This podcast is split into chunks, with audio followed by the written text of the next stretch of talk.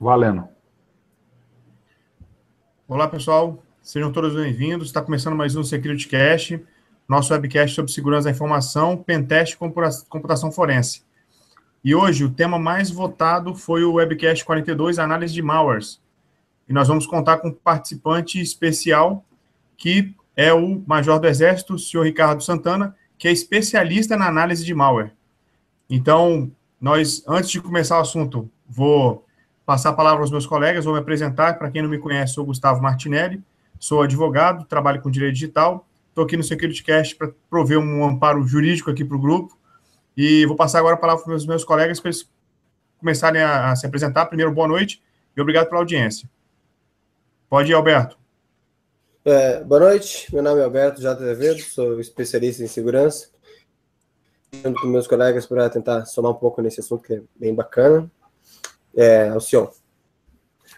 Fala pessoal, meu nome é Alcion, sou especialista em pentest e computação em segurança cibernética. Estou aqui para contribuir nessa parte aí, junto nessa parte de análise de malware, junto com o pessoal de hoje aí. Passar a palavra para o nosso amigo Gilberto Sudré. Bom, boa noite, pessoal. É, meu nome é Gilberto Sudré, sou professor universitário, sou perito em computação forense, especialista em segurança da informação. Prazer estar com vocês aqui. Boa noite a todos. Bem-vindo quem está nos assistindo ao vivo, quem está nos assistindo depois offline. É, então, uh, seja bem-vindo nosso convidado especial de hoje, o senhor Ricardo. Vou passar a palavra para ele, para ele poder se apresentar e fazer as, as honras iniciais aí da, da casa. Boa noite, Ricardo. Bom, boa noite, pessoal. É, primeiro, agradecer aí o Alcion pelo convite, os demais também. Uh, eu trabalho no Exército desde o ano passado, início do ano passado. Eu já gosto bastante da área de segurança, mas desde o início passado estou trabalhando especificamente com essa parte de análise de malware, que é bastante interessante, mas também é bastante complicado, às vezes, de, de andar e de divulgar o que, que, o que, que é feito realmente nessa área. Então, a gente está aqui para esclarecer um pouco e tirar a dúvida aí do pessoal. Alcion? Opa. Não, mas Bom, aí, pessoal, é... lembrando aqui, só para o pessoal que está assistindo, que as perguntas estão abertas e pode enviar as perguntas e sugestões para a gente, tá? Tá. Vamos lá, vamos iniciar.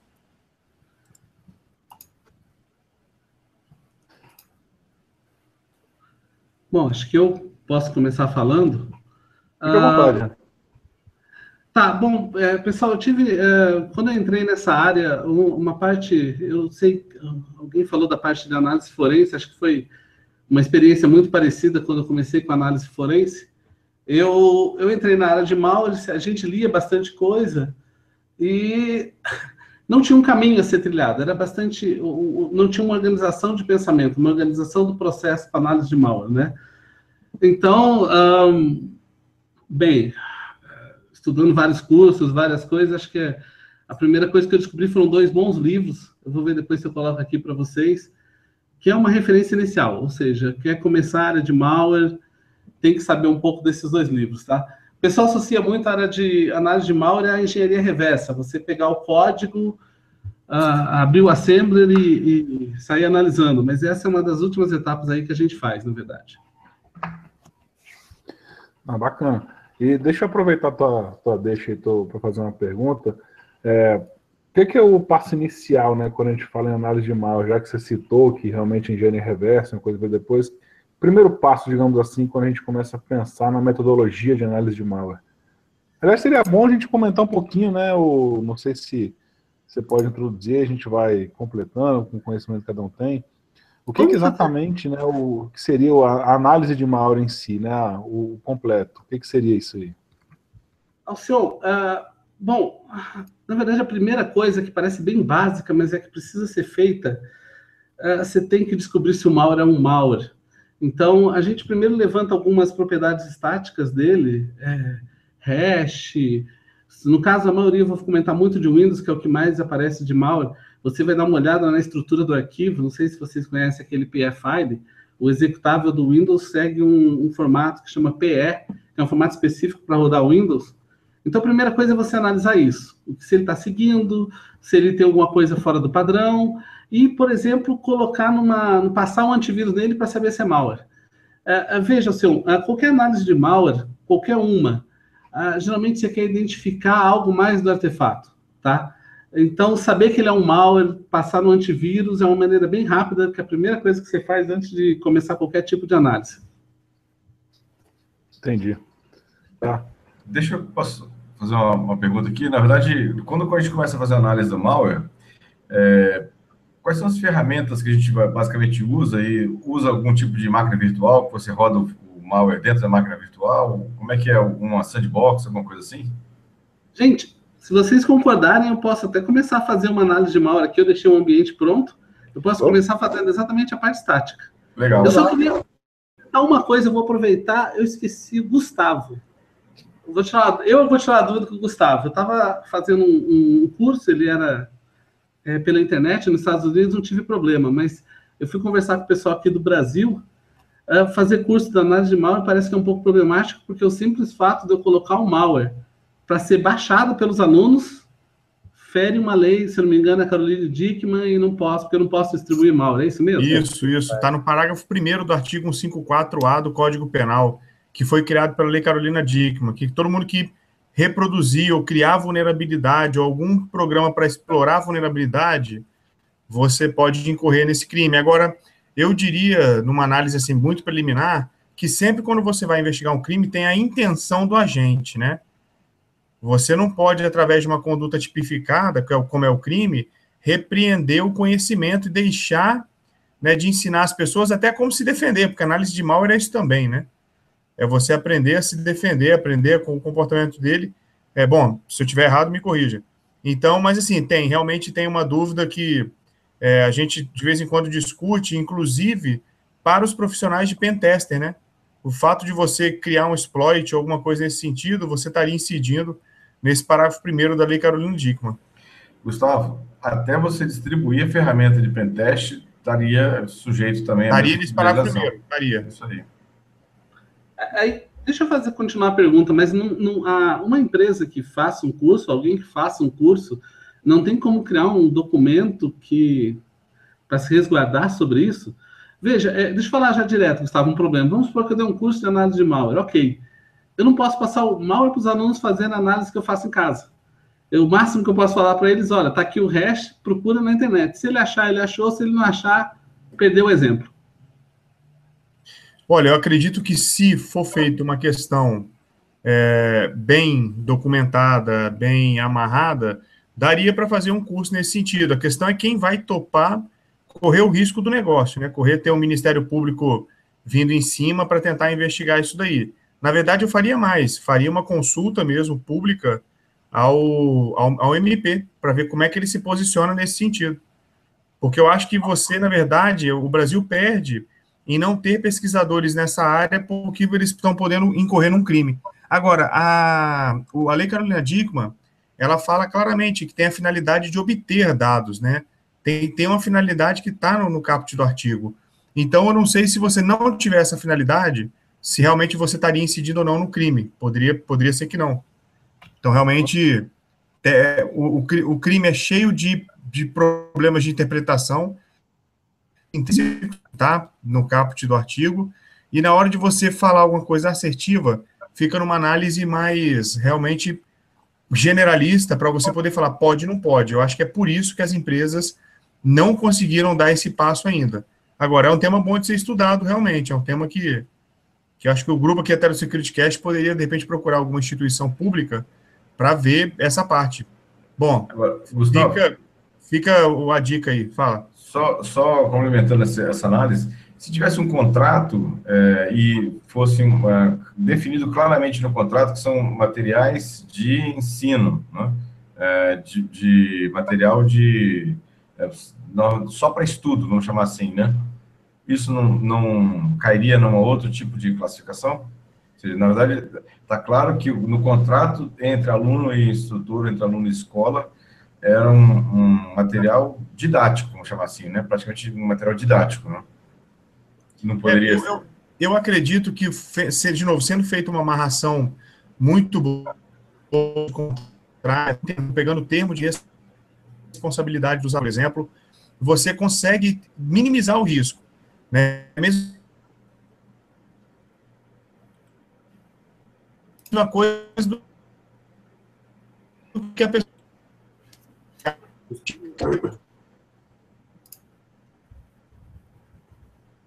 Tá cortando É aí forma vocês também? É, Tá. sumiu aqui pra mim. Como? Ah, Você tá, su- sumiu tua voz agora, assim, não entendi nada que você falou nos últimos um minuto. Cortou um pouquinho aí. Tá, estamos escutando agora? Tá bem falhando. Tá falhando bastante. Espera aí. E Isso. agora? Voltou? Melhorou. Isso.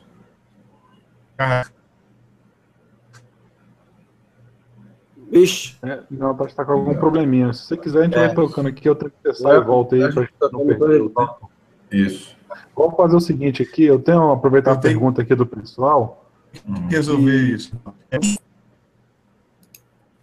o- uma perguntinha aqui do pessoal que fala o seguinte: se por acaso, Ricardo, você já fez alguma análise de ransomware? Algum tipo de análise de ransomware já foi feita por você? Ok, é, é, sim, assim, a gente já, já, na verdade, por curiosidade, eu já tenho vários ransomwares que eu estou analisando. Na, eles são bem complicados é, de analisar algum deles. Na verdade, complicados por causa do objetivo que eu estou tentando atingir, né?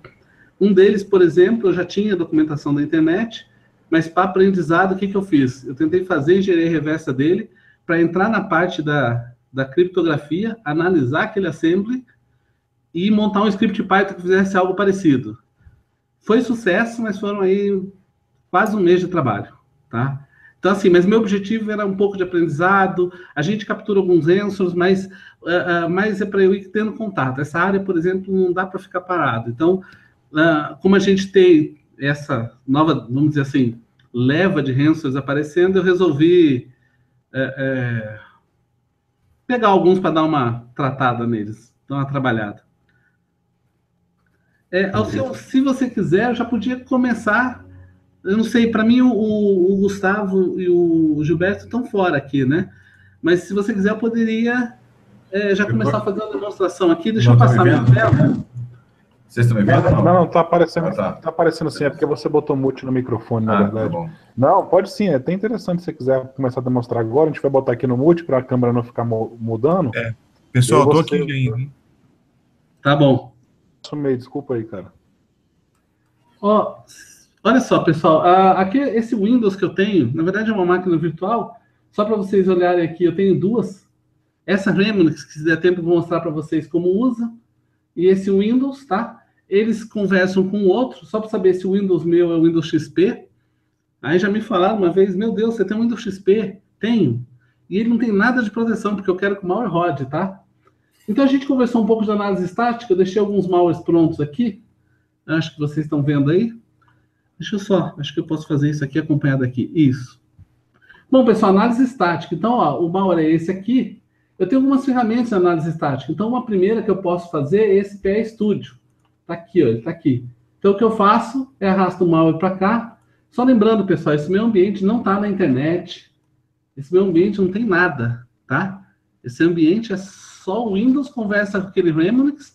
Ele acha que o Remnix é fornecedor de tudo e, e, e pronto. Pessoal, a gente começou a falar de análise estática. A primeira coisa, geralmente, que eu faço, uma das primeiras, tá? Estão vendo aqui, por exemplo, esses indicadores, tudo mais? Tudo é análise estática. Ele não chegou a executar o arquivo. Ele só tem essas características do arquivo. E a primeira que eu faço, pessoal, eu pego esse MD5 aqui, ó, e vou verificar quem é esse cara. Só que para fazer isso, deixa eu falar uma coisa, eu vou sair da minha máquina virtual, já vou abrir aqui um outro ambiente. Acho que vai, acho que vai aparecer para vocês. Ah, não apareceu, deixa eu compartilhar aqui só um segundo. É esse aqui. Por quê, pessoal? O meu ambiente lá não tem internet, tá? Então aqui é o vírus Total, é um site para você verificar. Tendo o hash dele, eu venho aqui em pesquisar, coloco o hash dele aqui. Acho que já estava. Um procurar. E tá aqui, pessoal. Ou seja, uma coisa que já me interessa direto. Aqui são os antivírus. Isso é o vírus Total, tá? Ele tem vários antivírus que passam no arquivo. Então, dos, essa análise já tinha sido feita dia 18 do 11, está aqui a data, tá? De 53 de 56 detectaram ele como malware. Está aqui o nome de cada empresa, tá? Então, isso é um grande indicativo para a gente. Você pode olhar mais detalhes, ele, ele com o tempo, o vírus todo foi acrescentando várias informações. Às vezes eu olho, às vezes no meu, no meu próprio análise, essa é a primeira coisa. Pessoal, por que, que eu faço isso? Ah, o tempo do analista é muito caro. Isso quer dizer que se esse vírus já está documentado, o vírus todo já acha, para que gastar um tempo do analista se aprofundando nisso? A não ser que tenha um objetivo específico, tá? E outra ferramenta que vocês podem usar é esse aqui, Open, tá aqui, Open Malware. Eu já, colo... eu já tinha pesquisado aqui o hash dele, é só, deixa eu voltar aqui. É só colocar o hash dele aqui. É Open Malware, mas o site é offensivecomputing.net, tá?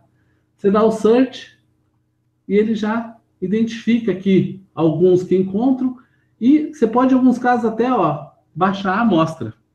E aí já cai aquela minha pergunta para o Gustavo, tô vendo, site da internet às vezes você consegue.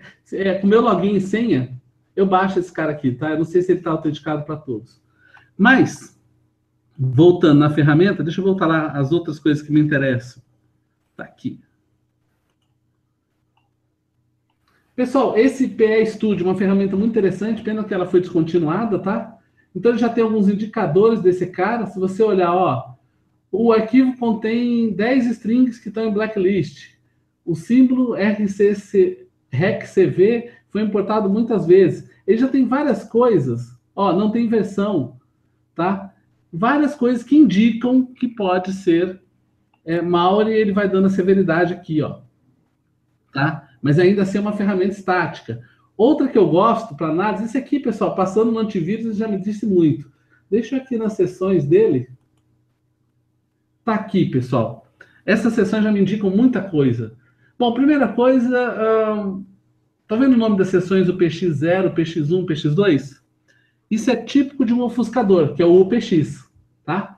Então, ele, geralmente essas, essas, sessões, aí tem que estudar um pouco o, aquele PF-file, se chama data, teste, cdata, RSRC, que é de resource. Então, tem esses nomes nas sessões, o PX, o PX 0, PX1, PX2, já é um indicativo de que ele é ofuscado. E aí eu vou comentar só um pouquinho com vocês sobre isso. Pessoal, existem várias técnicas de ofuscação. O PX é mais simples e é uma das poucas que um software vai lá e decodifica, desofusca ela, tá?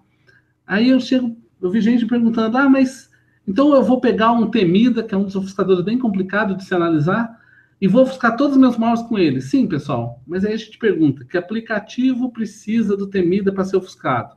Ah, nenhum.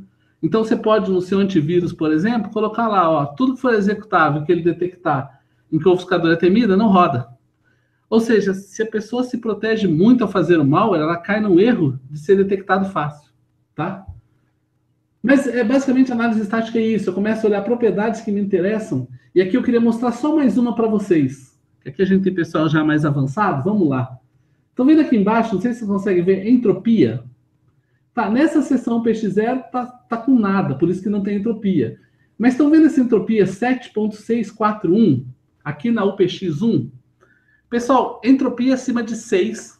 Entropia, pessoal, é o quão variável está o código. Veja, isso é um executável, a gente espera que tenha assembly nele, código executável.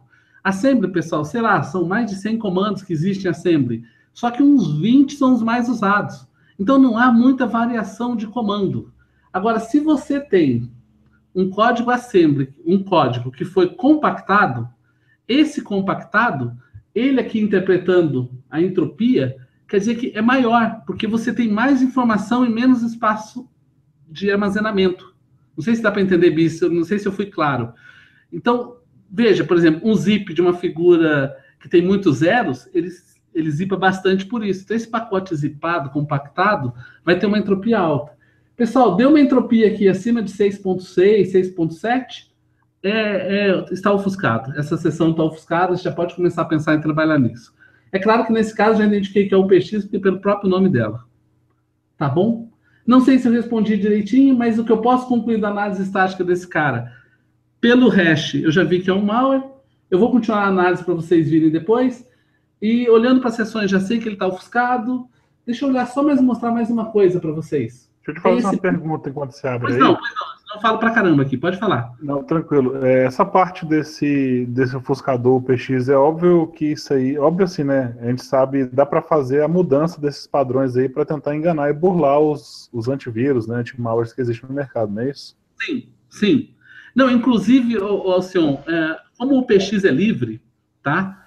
É, eu já vi um caso específico de uma pessoa que foi lá no EPX, modificou um pouquinho o código, quer dizer que o desofuscador que é livre, que a gente baixa, não funciona, e já foi um parto quebrá-lo, tá? Tem técnicas para isso, a gente desenvolve técnicas que dá para fugir um pouco, se não tem, a maioria dos casos não tem um desofuscador, a gente tem que, o analista tem que sentar e se virar. E assim, experiência minha, pessoal, uh, se, eu, se eu consigo desofuscar o código, eu tenho acesso ao código assembly original, o que para mim já é uma vitória. Tem já teve uma hora que eu trabalhei por 5, 6 dias só para desofuscar o código, tá? Eu nem comecei a análise dele direito. Isso foi só para desofuscar. Pô. Você tem ideia como o tempo do analista pode ser caro e, e, e demanda bastante, né? É, Ricardo, só uma pergunta que você está fazendo aí. Então, só para deixar claro, assim, para quem está nos assistindo aqui, quer dizer, as técnicas de obfuscação, na verdade, a, o objetivo delas é esconder, entre aspas, conteúdo ou programa que está escrito em Assembler. Na verdade, ou ele usa algum tipo de compactação, algum tipo de criptografia no código, para que o analista de malware não consiga chegar ao código executável, né? Nesse, nesse caso. Exatamente. É exatamente isso. Agora, porque. É... É... Pode falar. Sim, é... uma das coisas que nós temos para analisar malware é o malware, né? Uhum. Quer dizer, sem querer, se a gente consegue analisar bem o malware, a gente vai entender quem fez aquele código que ele faz na sua íntegra. É, uma invasão que o cara faz pela rede é como se você tem o log da rede, de tudo que aconteceu. Você pode partir sua análise daí. Do malware você tem um artefato. É tudo que a gente tem, às vezes, né?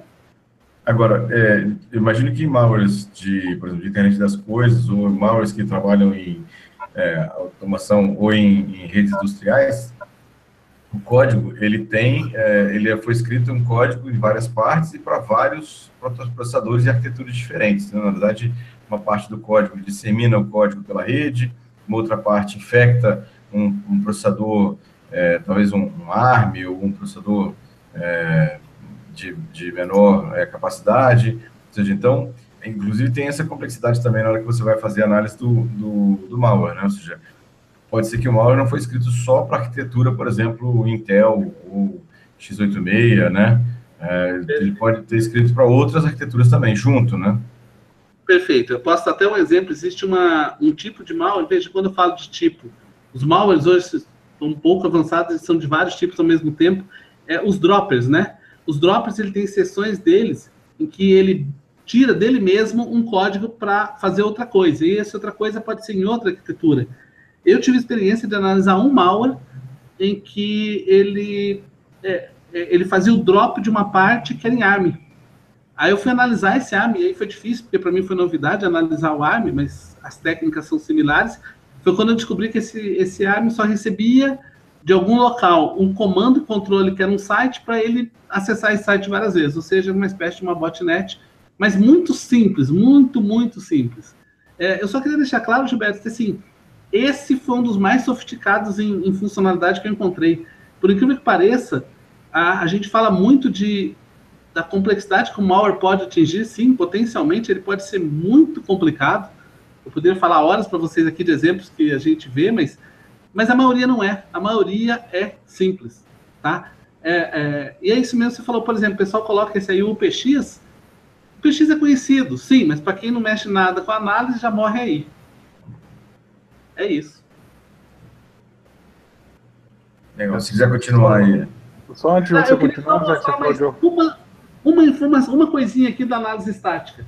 Eu tenho esse programinha, BinTest, ele tira as strings. É um programinha que deixa até bonitinho do, do, do malware, aqui aparece para mim, não sei se vocês conseguem ver tudo.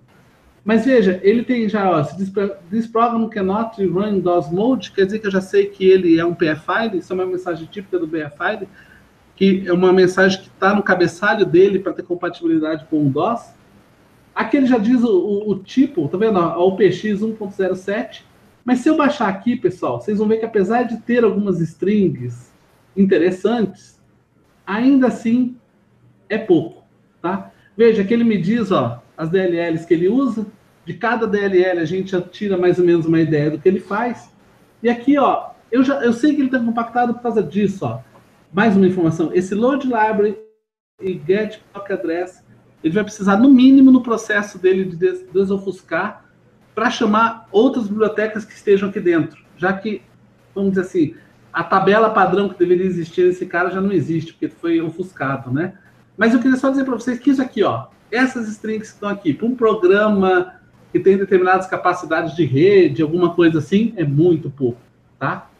Então, essa é outra coisa que a gente tira da análise estática. Bom, eu, eu podia falar bastante, pessoal, não posso, senão a gente não vai acabar hoje isso aqui. Eu não sei o que vocês querem Fica que eu faça, eu siga com uma análise aqui. É, pode, assim, o normal, como você falou, você tem uma análise estática e depois você faz uma análise dinâmica também. Tem como fazer uma análise dinâmica com ferramentas? Então, agora, agora eu vou começar a fazer análise dinâmica, então. Uhum. Só para o pessoal entender, eu gostaria de pelo menos ver se eu consigo chegar no, numa funcionalidade básica dele. Um, uma está aqui, tá, eu tenho várias versões dele, essa aqui que eu estou trabalhando. Essa aqui é uma customizada minha. Mas uh, o que a gente vai fazer, que eu já fiz sem querer aqui, ainda bem que eu faço é, como se diz? Eu faço print screen, eu faço é, snapshot da máquina virtual, né? Eu cliquei nele sem querer, não sei se já perceberam, né? Ele deve estar rodando aqui, ó. Pessoal, aqui eu sei que esse não é o mal maldoso, mas aqui já era hora de você. Deixa eu dar um, sem querer, eu terminate nele aqui, para a gente fazer direitinho, né? Pessoal, eu vou listar algumas ferramentas. Deixa eu antes mostrar a estrutura do meu laboratório aqui para vocês. Vamos ver se eu consigo mostrar isso. Uhum. Só para o pessoal entender o geral da Ó, arquitetura. Inclusive, é até interessante que foi uma pergunta, o pessoal me falando como é que é que monta um laboratório desse. Você pode apresentar e fica tranquilo com o horário. Você que manda aqui, cara. Não tem, a gente não, ah, não faz nada. Você que é o comandante hoje aí. É, eu acho que vocês estão vendo agora, vocês estão conseguindo ver essa? Então. Pessoal, essa é uma apresentação simples que eu fiz até para me orientar hoje aqui. Basicamente a estrutura, eu usei um VMware, tá? Eu tenho uma licença do Workstation aqui comigo, eu comprei, eu acho que vale a pena. Uh, eu tenho o Windows XP com as ferramentas que eu preciso e o Remnants. Basicamente é isso aqui que está aqui embaixo. De um lado, eu tenho o meu Windows, à minha direita aqui, que não enxerga nada. Ele está em host on no VMware com o meu Remnants, tá? E se eu agora, deixa eu voltar aqui para aquela configuração, porque é host only, quer dizer, pessoal, que meu Windows só vai enxergar essa máquina, essa máquina do Remnants só vai enxergar ele, tá? eu queria só mostrar uma coisa que eu usei que eu acho muito legal no meu XP, que acho que vale a pena. Pessoal, é, quando eu vim pro, eu mexi com Linux há muito tempo. Quando eu vim para o mundo Windows, porque me deram essas máquinas aí para analisar, eu tive um problema sério que caiu para 30% da minha performance porque eu não sei mexer no Windows. Aí eu descobri esse programinha aqui, é sério, pessoal, eu não sabia nem configurar a rede. Aí eu achei esse programa Argon Network Profiler, eu criei um profile aqui nele, vou ver se eu abro. O que, que ele faz para mim, pessoal? Ele configura já. Dá uma olhada nas configurações. Eu chamei de Remnants essa configuração, tirei o DHCP e coloquei IP fixo nele. Esse IP fixo, esse, ó, o IP fixo e a máscara foi o que eu peguei do meu VMware, tá? Lá do, do host only, pelo Remnants. Então, ele vai ter o IP 132, tá? E agora, notem uma coisa, pessoal. Gateway Primeiro DNS, alternativo DNS, está tudo 131. 131, pessoal, é o meu Remnants. Aqui, ó. 131. Tá? Ou seja, meu Windows não enxerga a internet, não enxerga nada. Ele acha que está vendo internet, mas está tudo apontando para lá. Então, pessoal, o que, que a gente faz agora? Aqui eu vou sair, porque eu já, aí eu crio esse aqui e rodo. Pronto. É que às vezes, pessoal, preciso colocar essa máquina na internet, baixar algum programa, instalar alguma coisa e eu faço snapshot dela, tá? Se eu fizer alguma coisa errada, rodei uma aula que eu desconheço de forma errada, o que, que eu faço? Volto para o anterior. Então, deixa eu mostrar algumas ferramentas que eu uso aqui, tá? Deixa eu. Ah, eu vou usar aqui para a gente sentar. Eu vou mostrar algumas, pessoal, não vai dar para a gente olhar todas. Então, ó, primeiro eu vou rodar esse Process Hacker, tá? É, é gratuito na internet, ele mostra todos os processos que estão rodando atualmente no meu Windows. Para quem mexe com análise de malware, tem que saber isso aqui. Veja, se você está no Windows 7, é bom você rodar de vez em quando e olhar o que seu Windows 7 roda. Porque se você não conhece esses processos típicos, claro que eu não conheço todos eles não, tá, pessoal? Mas eu sei quem são os típicos. Então, se aparecer algum diferente com a execução do malware, eu vou saber, tá? Então vamos lá, análise comportamental. O que, que seria isso, pessoal? Nós vamos executar o malware. A gente vai rodar nesse ambiente controlado, e nesse ambiente controlado, eu vou ver o que ele está fazendo. Então eu vou deixar o meu process hacker aqui, vou minimizar. Eu depois preciso de um cara que vai.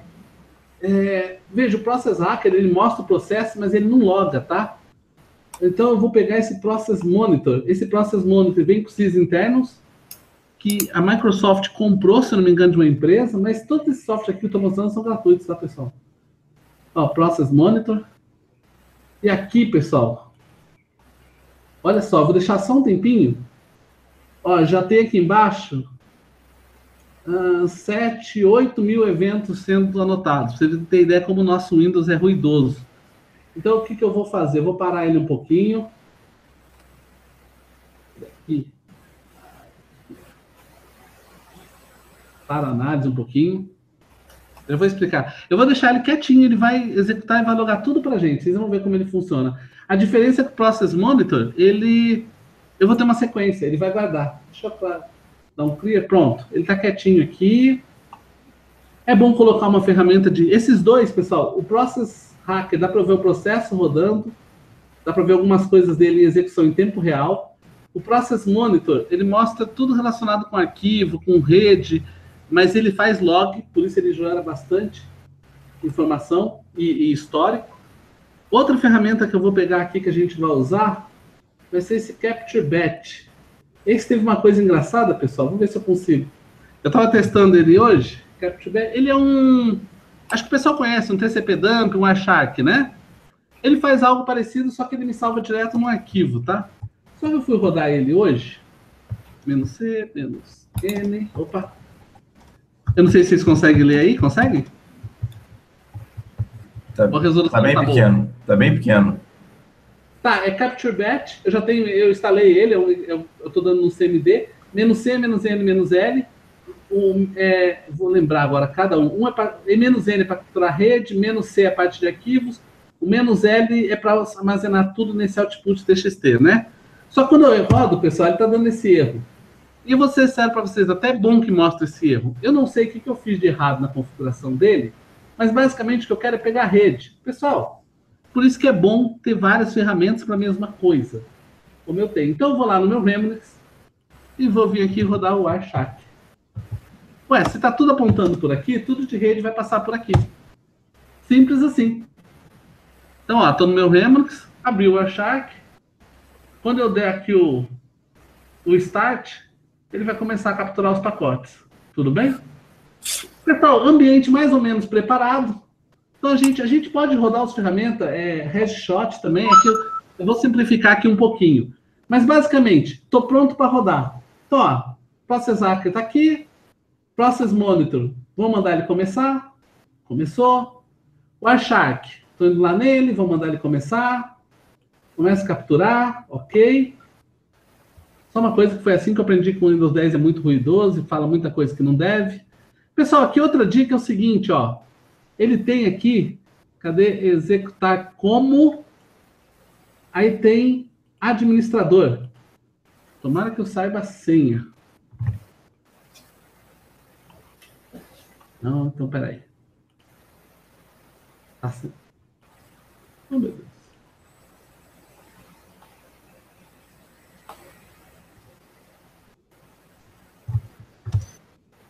Tá bom. Não vai rodar como administrador, mas deveria, tá? É que agora eu que tenho que saber a senha desse meu Windows XP de esse usuário. Só uma coisa. Não é possível. Eu esqueci a minha senha.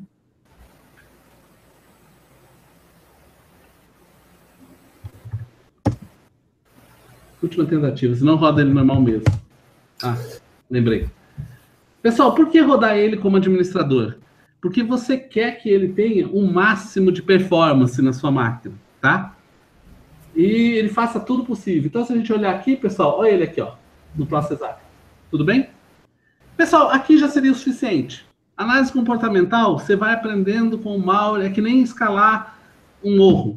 Às vezes você vai por um caminho, começa a dar errado, você desce, vai para a direita e vai por outro caminho. E assim vai, tá? Não tem uma, ele tem um processo de você fazer as coisas, mas são dicas, não tem não tem uma regra geral que vai funcionar para todos. Então, o que eu vou fazer agora? É parar. Posso dar um terminate aqui. A parte legal desse Process é que ele realmente consegue terminar os processos bem. Parou o processo. E agora eu vou olhar, vou lá no meu Process Monitor, vou parar aqui a captura. Ó, só nesse meio tempo que eu falei para vocês, foram 70 mil eventos coletados. Vou lá, enquanto isso, no meu Remix e vou parar. Aqui o, o, o Achac. Pessoal, vamos olhar um pouquinho o que está acontecendo? É óbvio, pessoal, que tem 70 mil, 70.500 entradas aqui no Process Monitor. O que, que eu vou fazer, pessoal? Vou filtrar. Então, filter. Então, na verdade, eu quero que ele liste. Porque ele logou tudo, pessoal, inclusive coisa do Windows, tá? Então eu venho aqui, ó, coloco name, name, name, cadê nome, nome, nome? Process name. Qual é o nome dele mesmo agora? Ah, é o nome. TNN. Vixe, Maria. Pessoal, vocês estão lidando com um cara que é cego, tá? Dá nisso. Eu não consigo pegar aquilo ali. Ok. Rapaz. Sim. Pronto, pessoal. Tá aqui tudo que ele fez.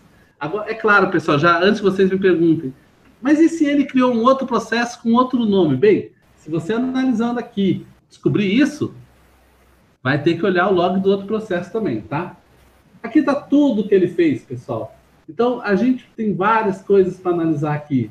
Aí, com o tempo, a gente vai aprendendo a olhar algumas coisas e outras. Ó, ele usou o kernel, usou vários arquivos, mas são DLLs que ele carregou, tá?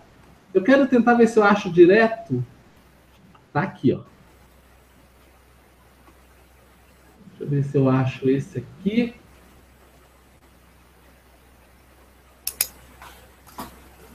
Tá aqui, pessoal. Estão vendo que no meu C Windows tá lá um tnnb tib.ez from create file. Provavelmente ele tentou criar uma, um arquivo ali. Resta saber se é o mesmo, né? Olha, ele mesmo tentou criar uma cópia dele. Então, pessoal, primeira dica, vou lá. Eu não tenho. Isso é o processo. Vou no meu Windows. Deixa eu achar esse cara aqui. Eu não sou rápido para isso, sabe? Tá ele aqui, ó. E aí, pessoal, qual a primeira pergunta que vocês fazem? Tem ele aqui, ó. A minha pergunta primeira é: esse cara aqui é o mesmo desse aqui, que é o que eu executei? Como é que a gente descobre isso? Vamos lá no, pode ser no PE Studio mesmo? Vou levar ele para lá e vou ver o hash. Ó, 365 e acaba com a 9BF. Deixa eu ver o outro. 365 a 9BF. Pessoal, mesmo arquivo. Ou seja, ele criou uma cópia dele mesmo na pasta Windows. Isso já é um indicador. Por que provavelmente ele fez isso? Para se reiniciar, quando você reiniciar a máquina, ele está lá. Mas de qualquer forma, é o mesmo. Então agora você vai lá, outra coisa. Quem é o professor ali de. Quem que trabalha com análise forense? Sabe o que você vai fazer agora? Anotar. Seu. Todas essas descobertas, anotar, não é? Senão depois Exatamente. a gente não sabe como é que descobriu as coisas. Pessoal, vou, vou fuçar mais um pouco aqui para baixo. Eu quero ver se eu acho a parte em que ele, ele vai se colocar no registro. Se eu não achar, eu mostro para vocês de outro jeito. Mas tem alguma entrada, que aqui tem vários acessos que ele tentou fazer em várias pastas, tá? É, teoricamente, pessoal, é bom olhar cada uma. É que tem umas, ó. Tá vendo que ele tentou acessar essa DLL? Mas, ó, not found. Mas tudo isso é descoberta, que eu estou simplificando aqui, porque você vai montar um relatório de tudo que ele está fazendo. Eu quero ver se eu acho, Vou ver se eu consigo achar a parte que ele, coloca, ele se coloca na no run para ele executar. Aqui, pessoal. Ó, eu vou tirar o. Tô vendo que aqui, ó, Reg Create Key, ele criou uma nova chave. Essa chave, pessoal, Microsoft Windows Current Version 1, quer dizer que ele está simplesmente tentando se colocar no, no, registro. O nome do arquivo é C Windows, tá vendo? A cópia dele lá no hash. Quer dizer que toda vez que iniciar meu Windows, ele vai iniciar. Vamos verificar isso pelo Windows? É só rodar o ms config Inicializar. Olha ele aqui, ó. Tá vendo?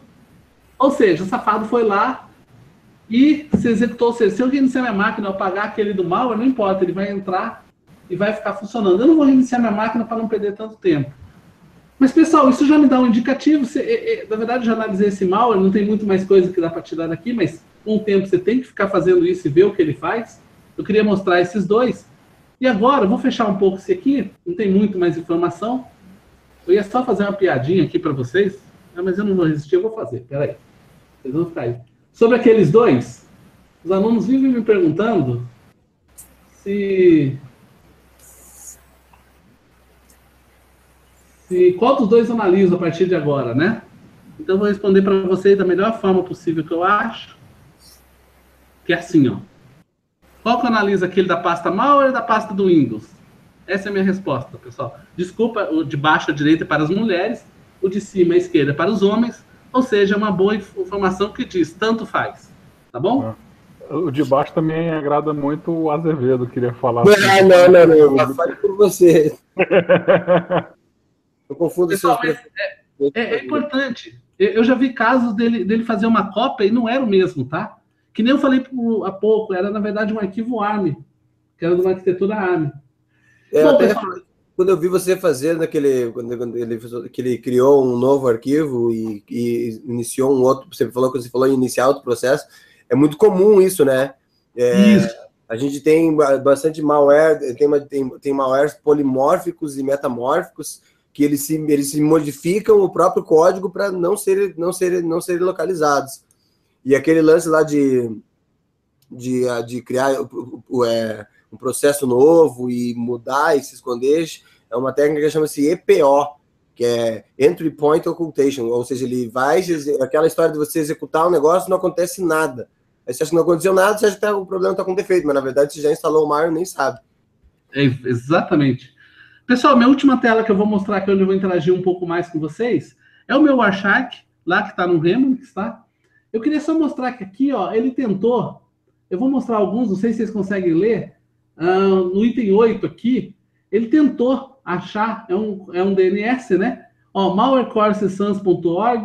no 10 aqui ele tentou irkslim.org e, e não conseguiu. Por quê? Porque ele não tem internet. Pessoal, o que, que é análise de malware agora a gente vai fazer para ele? Adivinha? Vamos dar isso para ele. Como? Então, eu parei a análise, deixa eu ver aqui se eu já começo outra. Ah, deixa eu ver aqui. Pessoal, no Remnix é para isso que ele serve, que ele ajuda para a gente. Tem um comandinho que faz fake DNS. Eu vou mostrar para vocês o que ele faz. Eu estou levantando o servidor DNS. Se eu for no meu Windows agora, ó, eu vou abrir um console aqui ping, não, NS Lookup, né? Ping ele não vai ter. NS Lookup, www.google.com. Tá ali, ó. Ele responde que é 192.168.154.131. Vamos fazer outro. NS Lookup, www.yahoo.com.br. Opa! Não, é que eu digitei errado o comando. Tá lá, é o mesmo endereço. Pessoal, esse endereço é do meu Remix. Ou seja, agora ele pensa que qualquer site que ele está tentando acessar é o meu Remix. O que, que, a gente vai fazer agora? Vamos rodar ele de novo. Pessoal, agora eu vou rodar aquele um da que está lá no meu Windows. Na verdade, eu poderia reiniciar a máquina, porque eu já sei que ele vai entrar. Eu estou simplificando. Aliás, era até bom ver se ele entra, né? Antes, se ele está realmente fazendo. A chave está mostrando que sim, né? Deixa eu achar ele aqui. Está aqui. Pessoal, o que, que eu vou fazer agora? Deixar o Process Hacker aqui para terminá-lo. Vou lá no Remo, que está aqui funcionando. O fake DNS. Eu vou começar um novo. Ó. Na verdade, o certo seria ser até, olha, isso aqui é coisa do Windows, tá? Seria a gente até às vezes reiniciar, ver se está tudo zerado, mas enfim. Executar como? Você, administrador, lembrei da minha senha. Deixa eu ver se ele está rodando. Tá aqui, ó. Ele está rodando, tá? Pode dar um tempinho, posso pará-lo. Geralmente eles são rápidos. Isso é outra coisa, pessoal. Já tive um mal que demorava. Ele tinha um sleep ali de uns 50 segundos para começar a fazer as coisas. Pessoal, é ir treinando, não tem como. É ir brincando com eles e vendo esses casos. Eu achei que não isso contigo, esses slips aí são até geralmente para enganar esses, ah, esses ferramentas de anti-malware, né? É, porque tem muitas ferramentas, pessoal, que faz análise automatizada. A gente pode até fazer um mais para frente um security, um security cache, um web security, especificamente disso. Pessoal, tá aqui, ó. Se a gente olhar no iCheck, eu vou tentar olhar a entrada aqui de vocês. Quando ele fez uma entrada DNS aqui, ó, tem uma aqui em cima, no, no 4, ó, sbwebhop.org.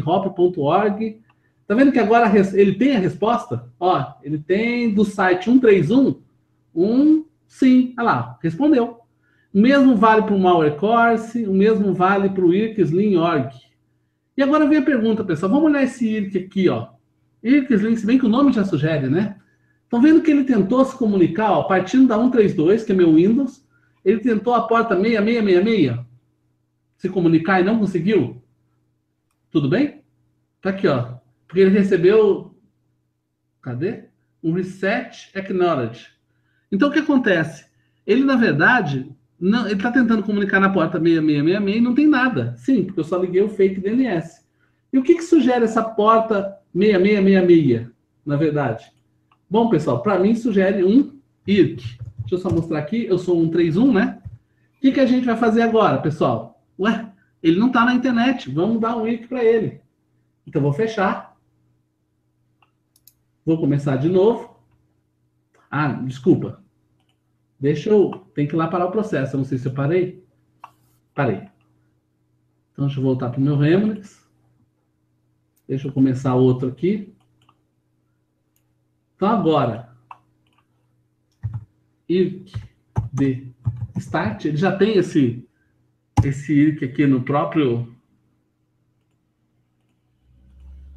No próprio Remix. Então, agora já tem um IRC. Esse IRC, pessoal, responde na 6666 e 6667, tá?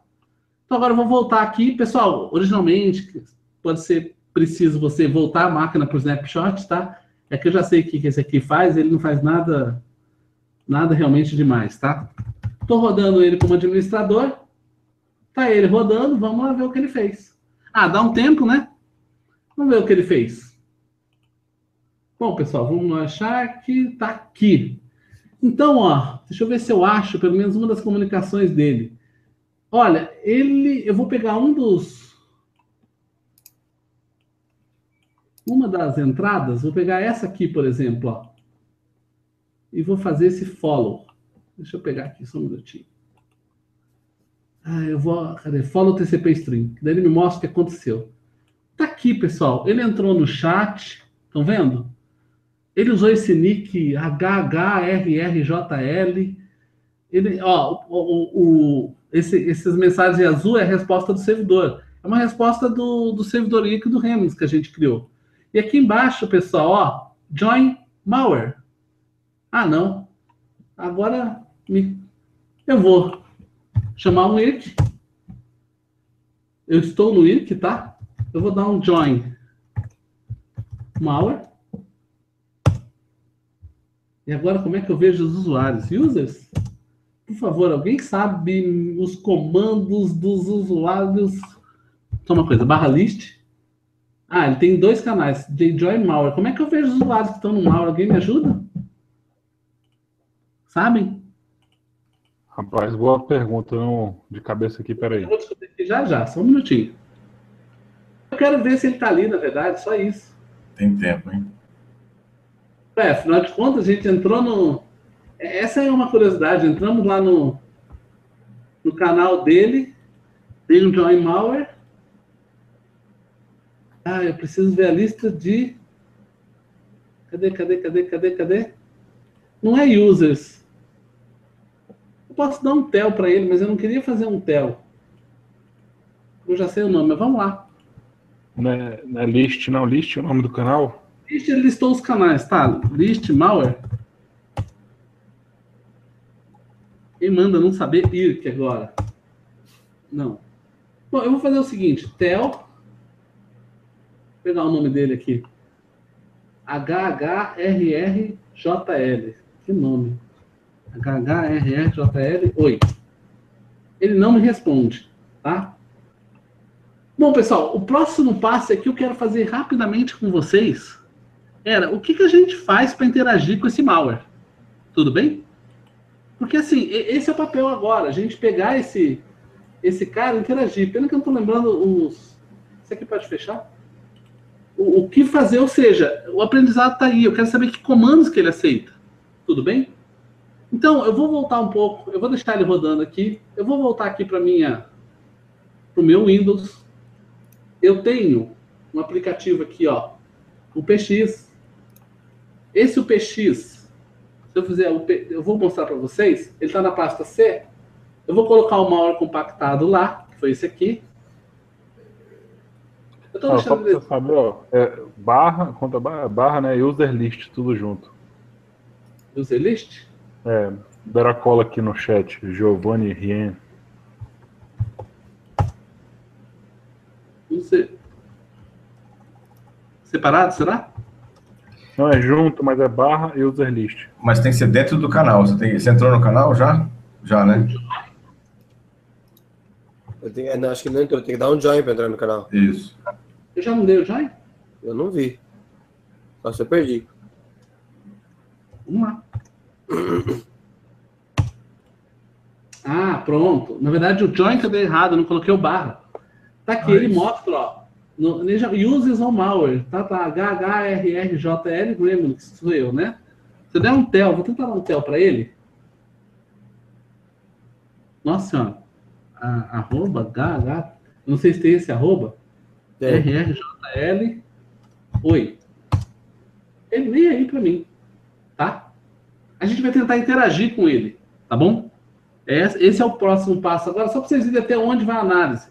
Eu falo para vocês, é, é, é brincando, não é, é quase uma brincadeira que tem que fazer isso. Deixa eu voltar então aqui para o Windows. Meu objetivo agora vai ser descompactá-lo. Então eu tenho essa pasta PX, isso aqui você baixa do SourceForge. Outra coisa, pessoal, pelo amor de Deus, não vai fazer igual eu vi gente baixou o PX de um site, baixa aqui. Acho que metade dos programas do baixa aqui já estão infectados. Baixe da fonte original, por favor. Não era nem para quem mexe com o mal tá pensando nisso, né? Pessoal, copiei, não sei se vocês estão vendo aqui, tá o PX executável e ele aqui. Basicamente, o PX é um PX executável, menos D para descompactar, o nome do arquivo, menos O a saída, saída.ez, por exemplo. Pronto, ele fez. Pessoal, isso é uma maravilha para pular toda parte de ofuscação para vocês, porque só com o PX que é assim, tá? O resto você vai lá e analisa código e vai fazendo. Só que se eu pegar essa saída agora, pessoal, e colocar no Bintest, olha, lembra o tanto que tinha dado antes? Olha o tanto de coisa que tem. Bem mais do que tinha, né? E as mensagens são mais interessantes. Pessoal, aqui eu não vou gastar tanto tempo com vocês, mas eu queria mostrar. Não sei se vocês conseguem ver. Exclamação arroba run. Exclamação arroba webdl. São os comandos tá? Então eu vou mandar o primeiro comando para ele que eu vou tentar achar aqui. Esse eu sei que funciona. Depois eu deixo para vocês só uma. Eu voltar aqui no é, asterisco, exclamação. Deixa eu voltar aqui para o Remix, onde eu estou interagindo. Tá aqui. Pessoal, olha esse comando aqui. Asterisco, arroba, id. Olha, ele me responde é o Slackbot versão 1.0 rodando num até um período de tempo dele, alguma coisa. Ou seja, tem comandos que ele já me responde. Então, peraí que eu vou tentar outro. Tem outro lá para vocês virem, está lá naquela lista. Sysinfo. Olha, pessoal. É uma CPU 2800 MHz, um Intel Uptime XP 5.1. OS. Estão vendo ali à direita? Ou seja, uh, o, o, o, quem fez o malware entra nesse IRC e começa a mandar esses comandos para todos os malwares logados. Vocês concordam que esse nome é bem estranho, o nome dele? HHRRJL. Pessoal, cada malware que entrar nesse IRC vai logar com um nome. Então, quando eu dou o comando sysinfo aqui, eu me passando pelo invasor, ele vai me dar a configuração de cada máquina que ele conseguir invadir. Tá? Como é que estamos no tempo? Eu vou deixar uma para vocês, só.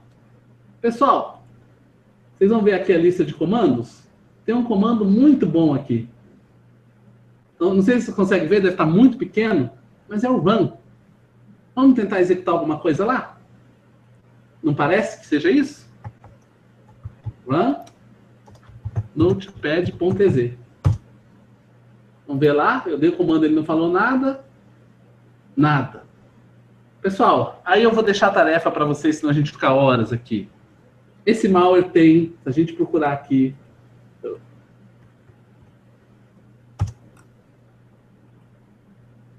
Tá vendo aqui, ó? Eu mandei procurar PAS Accepted. E logo abaixo de PAS Accepted tem login. Pessoal, para esse malware rodar um comando que você queira no seu Windows, você vai ter que passar uma, dar um login, passar uma senha para ele, ele te dá o ok, e aí você roda os, os, aplicativos que você quiser na máquina infectada. Só que daí eu vou deixar para vocês brincarem com ele. Para vocês terem ideia, agora entraria o próximo passo, olha só, de análise de malware, que é análise é, engenharia reversa, análise de código. Ou é. seja, eu abro ele, vou analisar o assembly dessa versão aqui que eu descompactei, e vou procurar esse PES Accept, que eu já sei o que eu estou procurando. Pessoal, eu não abro o Assembly para ver tudo, tá? Isso é impossível, não se faz isso. Estão vendo que eu já tenho um objetivo? Olha, eu acho que esse PES Accept é uma senha. Vamos lá atrás dele, tá? E é assim que se faz. Eu espero aí ter... Falei bastante, espero ter motivado o pessoal. Essa área é, não é simples, mas dá para brincar bastante, tá? É, não, bacana. Tem até algumas perguntas aqui, né, que a gente estava esperando ver, você fazer essa demonstração para o pessoal, para o pessoal que, que não tem experiência nenhuma com essa metodologia, ou mais ou menos para onde seguir. Né? Então, a, tem uma pergunta aqui que foi, até perdi na verdade, foi do Guilherme Matos, só um segundinho. Deixa eu ver se eu consigo achar aqui. Sim, vamos aí. Que a tela rolou aqui sem querer. Achou, enquanto você Ok. Procurei. Achou? Não, não, pode, pode falar aí que já. Deixa eu fazer uma pergunta aqui é, para o Ricardo. Ricardo, bom, os, os malwares estão cada vez mais sofisticados, usam técnicas cada vez mais sofisticadas de obfuscação, e eles têm, é, inclusive, como o, até o Alberto comentou, né, técnicas de, de alterar o seu código para poder não serem identificados facilmente. E a Sim. pergunta, na sua opinião, é, diante de tudo isso que eu falei, o antivírus morreu? Posso falar uma frase que a gente fala lá no, no Exército, mas eu acho que cabe? Uhum. Eu acho que o antivírus hoje faz papel de vitamina C. Ele ajuda na sua saúde segurança, não pode faltar. É difícil você justificar que não vai ter antivírus, que não precisa. Não, precisa.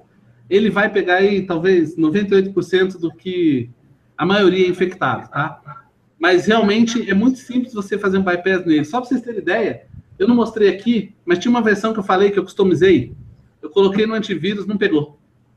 Tá? Ele identificou como ok. Não vou falar com antivírus para não fazer propaganda negativa, mas isso é de qualquer um, tá? Mas, o, o, Gilberto, eu queria falar só mais uma coisa. Um, a gente fala um pouquinho, vou só ligar só o que você me perguntou com outra coisa. De APT, né? Aquele Advanced Persistent threat, né? O, o advanced é de técnicas avançadas. Aí o pessoal já associa aquele Stuxnet, que o pessoal colocou o pendrive, ele fez vários drops de arquivo, explorou vulnerabilidade. Gilberto, aquilo é exceção, tá? Uh, eu acho que até hoje peguei, talvez, se é que eu posso considerar assim, um que seja um pouco mais complicado, que foi esse que fazia o drop de um arquivo ARM. Não capturei nenhum até hoje mais difícil que isso. Eu estou falando no mundo real, tá? Na nossa infraestrutura lá. Então, é, é, verdade, potencialmente eles são muito perigosos, muito difíceis de analisar em alguns casos, mas eu, eu acho que a gente ainda não tem sofrido aqui no Brasil tanto com isso. Acho que estão esquecendo da gente aqui um pouquinho, tá? Porque o dia é. que forem, a gente está lascado. Bom, deixa eu fazer uma última pergunta aqui, pelo menos da minha lista que eu tinha aqui montado. É, bom, aí para quem está nos, nos, assistindo aqui, ou quem vai nos assistir depois offline, e quem tá, gostou da, da história de análise de malware, é, que você falasse rapidamente como é que ele começa, como é que se começa a estudar essa área de análise de malware? Assim, ó. Estou compartilhando aqui. Ah, vocês estão vendo essa capa desse livro? Conseguem ver? Agora sim. Practical, Practical Malware Analysis. Pessoal, esse livro é de 800 páginas, 500 é o livro, o resto é, é anexo. Bíblia. Leia ele até o fim, entenda tudo, você vai saber o básico. E o outro, que é, esse, esse é um, eu esqueci o ano dele, é um pouco mais recente, tem um outro de 2012, não sei se vocês estão, deixa eu compartilhar aqui é esse outro. Um minuto aqui para eu, já estou aprendendo a mexer nisso aqui. Ok, foi? Foi, Mal analítico, ok, esse é o outro, 700 e poucas páginas. Pessoal, esses dois, começa a leitura. Eu falo isso porque, boa pergunta, Gilberto, eu comecei diferente. Eu não tinha muita orientação sobre isso. O que, que eu fiz? Ah, sou engenheiro, telecomunicações, sentei no Assembly e fui estudar. Eu sabia fazer programa direto em Assembly, mexia, conectava na internet. Na prática, você não vai analisar o código Assembly todo dele. Na grande parte, você não vai. Então, assim, eu me esforcei muito numa área para descobrir que tinha muitas outras que eu tinha que estudar que eu não sabia nada. Então, esses dois livros clássicos. Leia os dois. Nós estamos conversando básico aí de análise de mala. É, o... Tem uma pergunta aqui do Guilherme que eu estava procurando, né? Ele estava perguntando o que, que seria essa técnica de hooking. Hooking, pessoal. Ah, bom, na verdade tem dois tipos de hooking. Você pode fazer a nível de kernel e a nível de user mode, tá? Hooking, pessoal, um, eu vou falar uma aplicação em análise de malware que eu acho interessante, é, mas para análise, inclusive. Quando você tem um malware executando, ele precisa notar que ele conversa com várias bibliotecas, kernel 32, é, WT e por aí vai. A kernel 32, por exemplo, o que, que você faz para fazer hooking? O que, que é isso? Você injeta no, no código executável do, do, malware, e isso é previsto na API do Windows, tá? Essa, esse injetar não tem nada de, de anormal e, e, e faz uma outra kernel que se passa pela, pela original. Então, quando o malware tentar acessar a kernel 32, ele vai acessar aquela que você injetou nele. E essa que injetou faz um log do que o malware tentou fazer e depois ela acessa a kernel original do Windows. Eu não tenho uma figura aqui no jeito para explicar isso, mas acho que deu para entender mais ou menos a lógica. Você coloca uma, uma DLL no meio do caminho então, qualquer programa executável, nesse caso o próprio malware, ele tenta acessar uma do sistema nativo do Windows, mas ele acessa a sua. No caso de análise de malware, essa sua vai fazer log das ações que o malware está tentando fazer. E depois ele vai, a sua chama, a, a, faz a chamada original no sistema de. Na, na, na kernel original do Windows, né? Então, API hooking é fazer isso, é fazer um hook, é fazer uma. Hook é âncora, né? Fazer uma, uma âncora, fazer uma uma colocar no meio, como se fosse um meio endemido de bibliotecas, de APIs. Uhum. Pronto, acho que assim fica melhor para o pessoal que entende de segurança de, de rede. Tá? A gente usa, eu, por exemplo, uso muito isso em, em, em, sistemas automatizados de análise de malware. Eles fazem essa injeção de código. O Cuco, se vocês já ouviram falar, ele faz exatamente isso, tá? Bacana. E só mais uma perguntinha aqui. É, hum. Como contornar malwares que fazem detecção de máquinas virtuais? Aqueles bypass de máquina virtual que a gente estava falando de sandbox, né, que acaba sendo esse tipo de técnicas para você conseguir fazer um bypass nesses anti-malwares. Olha, gente, é, malware é interessante que dá margem, qualquer pedacinho de pergunta dá margem a conversas extensas. Vamos conversa, começar assim, olha, uh, eu tenho esse ponto de vista. Se o malware, por exemplo, hoje, ele não executa numa máquina virtual, perfeito, a maior parte dos meus servidores hoje estão em máquinas virtuais. Quer dizer que eles já estão protegidos desse malware. Então, o pessoal tem que tomar cuidado que tem dois lados da moeda, né? Eu estou querendo dizer que é, ele detectar a máquina virtual, simplesmente assim, do jeito que foi colocado na pergunta, para não executar, ele também está se, não está se beneficiando dos servidores que muitas vezes hoje estão em infraestrutura de máquina virtual, em cloud, por exemplo. Mas respondendo a pergunta, com o próprio API hooking, tá? Quando o ele vai identificar o, o, o, tipo de máquina virtual, às vezes ele faz como? Ele tenta ver o nome da placa. Algumas, por exemplo, o VMware, ele, ele tem uma, várias configurações da máquina virtual. Se você pergunta qual a placa de rede, geralmente vem VM e aí um nome genérico de placa. Por esse nome, começou com VM, não é uma placa física comum, ele, oh, estou no ambiente virtualizado, por exemplo, né? Então, mas é facilmente com uma API hooking você pode injetar nele e fazer é, é bypassar isso. Outra, é, bypassar, digamos, vem VM alguma coisa e você dá o nome para ele de uma placa de rede é, é, física que existe, tá? É, é, acho que o senhor já começou, o pessoal começou a entender. Análise de malware é vasto o campo, dá margem para cada um que a gente conversa você se aprofundar. Só para responder por que isso, outra forma de você fazer isso, vai lá no seu VMware, tem, tinha até um artigo na internet que foi tirado, mas eu guardei uma cópia. Teve um pesquisador que olhou tudo que você pode reconfigurar no seu VMware para deixar ele não detectável para parecer máquina física de verdade para o seu malware. E eu testei alguns e bypass. E vou dar, eu já dei duas soluções, vou dar a terceira. Vai no debugger. Ah, você não falou se ele tinha técnica anti-debugger, tá?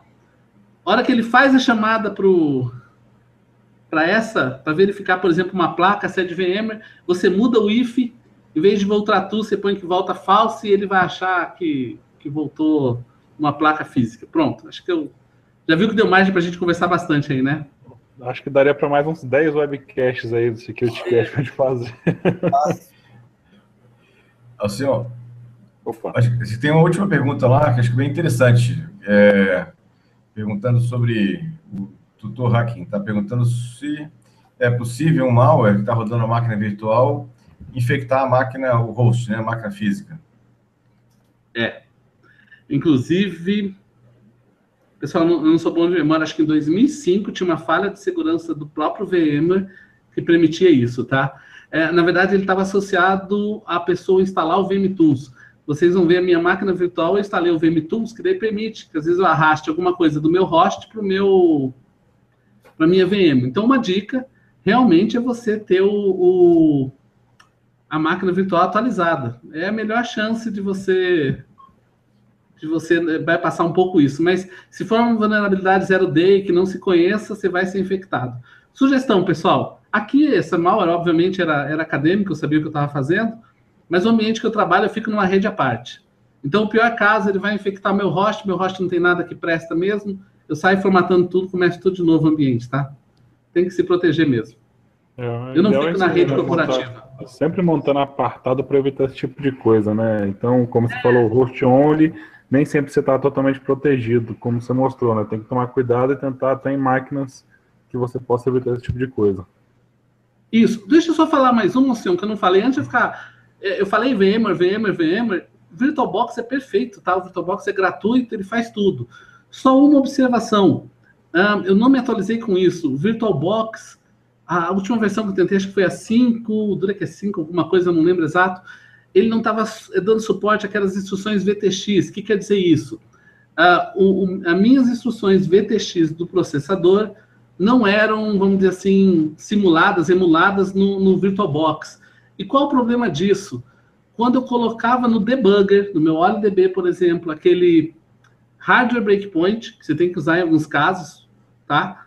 Em vez de você usar software breakpoints, usa hardware breakpoints, ele dá problema. Mas aí, para quem entendeu o que, que eu quero dizer com isso, o, software breakpoint ele pode detectar, se eu não me engano, o código dele é 95 que ele coloca, ele faz um patch do seu, do seu software, coloca esse código 95 do breakpoint, para ele saber que tem que fazer um breakpoint ali. Eu já vi malware que detecta se foi colocado breakpoint e aí ele não executa. Aí você vai lá e coloca um hardware breakpoint, você tem, a única diferença do hardware é que você tem quatro. E no VirtualBox eu tive problema em colocar, eu tive realmente problema na hora que eu colocava o hardware breakpoint, ele bypassava. Por isso que eu comprei uma licença aqui do, do VMware Workstation para usar. Mas de repente até corrigiram isso, então VirtualBox pode ser perfeito. A alternativa é isso também, assim, não usar só uma, usa outras, usa VirtualBox, usa VMware, tá bom? É, o ideal é isso mesmo. Tem só uma pergunta aqui que eu até estou respondendo já, que se existem malwares para Kali Linux, né, para o Linux qualquer em geral, acho que existe para todos os dispositivos, né, tudo que tenha tudo que tem roda do sistema operacional vai existir um malware, né? O malware, só falando que eu acho que o tutor não conhece, malware é qualquer software, qualquer linha de comando de código que ele execute de alguma forma, fazendo mal para o seu sistema operacional, tá ok? Então, sim, vai existir para todos os sistemas operacionais aí que rodem alguma coisa. Até foi um dos motivos de vulnerabilidade de IoT que a gente ficou sabendo desse ataque da DDoS gigante que eu vi mês passado, né? O, senhor, só para complementar, eu mostrei bem o básico aqui de técnicas para Windows. Todas essas técnicas de procurar ferramentas têm que ser replicadas em Linux, em Mac, em Android, conforme a sua necessidade. Eu, eu não achei material sobre isso, estou desenvolvendo material para Android e para Linux, para que eu possa fazer esse tipo de análise que eu fiz. Quando eu falo desenvolver material, às vezes é identificar ferramentas entender os tipos de arquivos. Veja, no Windows eu conheço que é um PFile, no Linux é aquele ELF, mas tem outros padrões. E por aí vai, fazer o mesmo trabalho em cada um das, das outras plataformas. E isso é bem trabalhoso, porque você não tem isso bem documentado. E eu tenho já vários malwares específicos para Linux, que eu sei o que eles fazem, exatamente para quando eu for analisar, eu estou analisando uma espécie de malware já sabendo o gabarito, né? Para saber que eu estou conseguindo analisar. É, é só para responder, eu tenho vários, inclusive para Linux e para Android, tá? Ok. Legal. Legal. Bom, é, eu que sou aqui o advogado do grupo, trabalhei com TI, mas hoje eu sou mais jurista do que Ô, Major, eu agradeço muito assim os esclarecimentos que você é, trouxe para a gente e, e, uma coisa que me marcou, né? Se o antivírus é a vitamina C. Isso para mim, eu acho que apesar de ser usuário Linux, né? Assim, eu, eu insisto em, em falar que antivírus não é nada, o pessoal insiste em dizer que não, eu tenho antivírus, eu estou protegido. É, foi, foi bem bacana e esse bypass de máquina virtual também me preocupou bastante, porque volta e meia a gente quer rodar algum código, alguma coisa, mas tem que ficar realmente esperto com isso. E a gente caminha aqui agora para o final. E, Major, se eu tiver alguma. No final, agora a gente faz um apanhado das notícias da semana, né? Eu diria. E se eu tiver alguma notícia que também o senhor queira compartilhar com a gente, pode, pode ficar à vontade. Até porque eu acho que esse, esse webcast não se encerra aqui, né? Assim, de certa forma. Tem muito assunto ainda, muita demonstração que o senhor pode fazer para a gente. Pessoal, uh, eu vou mostrar uma notícia que me chamou a atenção, ela já tem alguns dias. Na verdade, essa aqui está 24 de março, mas recentemente ela foi trazida à tona de novo. Deixa eu ver se eu consigo. Eu compartilhando aqui as telas. Ok, essa aqui. Acho que já vai aparecer para vocês aí. Eu tirei desse site Security List, mas é outro. Na verdade, é esses códigos maliciosos em arquivos PNG. É, a notícia é de 24 de março, mas eu acho que o que é interessante é que é, recentemente eu vi sendo usada essa mesma técnica para Facebook. É, do, do Facebook para ser clicado. Então, ah, estou é pedindo, sou... pedindo para todos, quem tiver, por favor, me manda a figura. Eu não achei nenhuma ainda. Eu quero a figura com o mal para analisar. Eu não tenho. E o, cadê o. Deixa eu olhar aqui, o Gustavo, né, que é o nosso jurista. Eu vou Estou pedindo mal, é isso aí mesmo. Meus pendrives, ó, tem mal. É. Porque eu preciso analisar, é, é para mim é aprendizado, eu tenho que passar por isso, tá? Então, se alguém tiver algum específico dessa leve, eu não achei, eu procurei e não achei. Mas, Mas a, a, notícia é interessante para ver como a, as pessoas estão distribuindo malware agora, né? Ou seja, aproveita a rede social e o pessoal não toma realmente cuidado, né? É, a gente tem uma grande parte de leigos aí acessando redes sociais e agora por meio de celulares, eles têm um computador na mão e aí eu entendo que a gente voltou à década de 90 de usuário de computador acessando a rede. Enfim, dá margem aí para os maus fazerem um bom estrago. Bom, eu vou, é, pegar, vou pegar as minhas aqui. Na verdade, eu, tenho, eu tinha uma, mas eu vou acabar falando de duas, porque é bem rapidinho. Teve duas notícias, já que como o tema é malware, né, que me chamaram a atenção essa semana, coincidentemente. A primeira delas é que teve um, é porque assim, essa a gente falou de alguns aqui, a gente fala direto, só que não acaba não se não, não, não atrelando as duas palavras, mas uma, um malware essa semana, um, um ransomware, né? Infectou 2 mil computadores do sistema de público de trens de São Francisco, de trens e metrôs lá, e deu viagem grátis para todo mundo.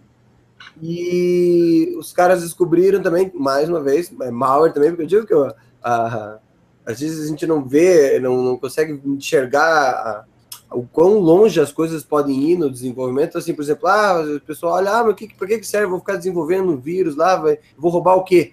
Vai roubar até um carro hoje em dia. É, pesquisadores de segurança descobriram recentemente e expuseram que é, os, os carros da Tesla guardam a chave do, pra, no aplicativo para abrir o carro em eles guardam um token de OAuth descriptografado em texto puro dentro do, do, do celular. Então eles que desenvolveram que... um malware que consegue infectar, que a partir do momento que você infecta esse celular, você consegue ir lá e roubar o carro do cara. roubar o carro do cara e se mandar, invadindo o telefone do cara. Então, A gente fala de malware, malware, malware parece um troço meio distante, um troço de computador, de rato, mas não, dá para roubar carro, dá para dar viagem grátis para a galera, o céu é o limite.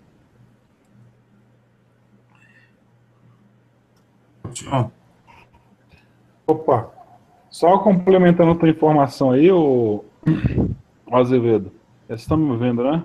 Eu não sim, com o mute aí não, tá. É, o, esse malware aí que você falou, ele afetou um servidor, o servidor do que estavam nesse treino. Não sei se vocês sabem qual era o servidor que estava lá, né? não. Ninguém desconfia, ó. Não, não, mas eu vou falar. O vindo de você, vindo de você, ninguém desconfia. O cara estava usando o Windows 2000 Server para gerenciar isso aí. Foi afetado por um e-mail recebido. Então, o cara recebeu o e-mail, clicou no malware. E aí, quando foi ver esse malware, era um ransom. Então, assim, eu tinha, eu, tinha que, eu tinha que falar esse detalhe, porque você esqueceu da coisa mais importante, né? É, e... é. É que eu deixei a bola quicando para você, entendeu? eu não sei se vocês viram um negócio que eu achei interessante, né? A gente vê que, assim, o, o malware, né? É, esse tipo de coisas, vulnerabilidades que ocorrem, é, você sabe que a Hillary Clinton ela fez um pedido na campanha para fazer a recontagem de votos no estado de Wisconsin. Não sei se vocês ouviram isso aí, teve até recontagem agora, sai hoje. Uhum. Foi ela que pediu, eu escutei que foi outra. Não, a, foi, foi a campanha, foi, a, foi o, a organização da campanha dela, tá? Isso, isso, isso, isso. Tá, a organização dela. Eu falo ela porque é representação dela, né? Não, mas ela falou também a respeito. É, e assim, isso aí foi dado em relação a malwares que foram achados no Windows 2010. Não sei se vocês ficaram sabendo, é, Windows 10, né, aliás. Isso aí foi dado a esse tipo de análise que ocorreu. Essa notícia aí está tá correndo nos bastidores, parece que realmente houve. Então, se isso for comprovado, se realmente não abafarem essa história aí ou segurarem, pode ser o primeiro caso né, de alguma alteração para na hora de votação no, pelo sistema eleitoral americano na contagem de votos, tá? Então é importantíssimo a gente ficar de olho nas próximas etapas. Isso aí saiu agora quentíssimo, tem mesmo cinco horas que saiu essa informação dizendo que foi essa, essa motivação inicial. Porque toda vez que, aí o Gustavo pode até falar melhor, que há uma motivação eleitoral para alguma, alguma verificação de fraude, essas informações ficam guardadas até o fim da investigação, não é isso? Sim. Né? Então é por isso que já começaram a soltar, bem capaz de alguém ter ouvido essa história ou a informação já vazou. E foram por causa disso. E a questão era tudo tá por conta do. E eles utilizam. Adivinha o que, que eles utilizam? Foram descobertas a vulnerabilidade do sistema de Windows 10? Uhum. Né? o Office 365, que acharam a vulnerabilidade que podia ter um acesso, que faz um bypass no sistema e você consegue acessar, enfim, e ter é, acesso dito, como é. administrator. Que bom, hein? Então, é bem bacana. Vamos ver. Eu tô doido para saber essa notícia. Eu tô coçando o dedo aqui, meu, meu news aqui fica girando direto, meu RSS feed, só esperando aparecer alguma coisa. Mas bacana, é isso aí. Passar a palavra aí pro nosso amigo Gustavo. Oh, desculpa, Gilberto. Gilberto. Tranquilo.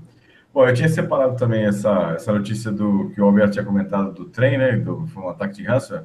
Que eu achei interessante, tem uma outra matéria que estava lendo, que eles chegaram a fazer contato com os atacantes, os, quem fez a origem do vírus. E eles falaram assim que não, que não tinha. O objetivo deles não era exatamente o sistema de trens na de São Francisco. Na verdade, o malware vai e acha qualquer máquina vulnerável. Por acaso achou as máquinas vulneráveis do metrô, né?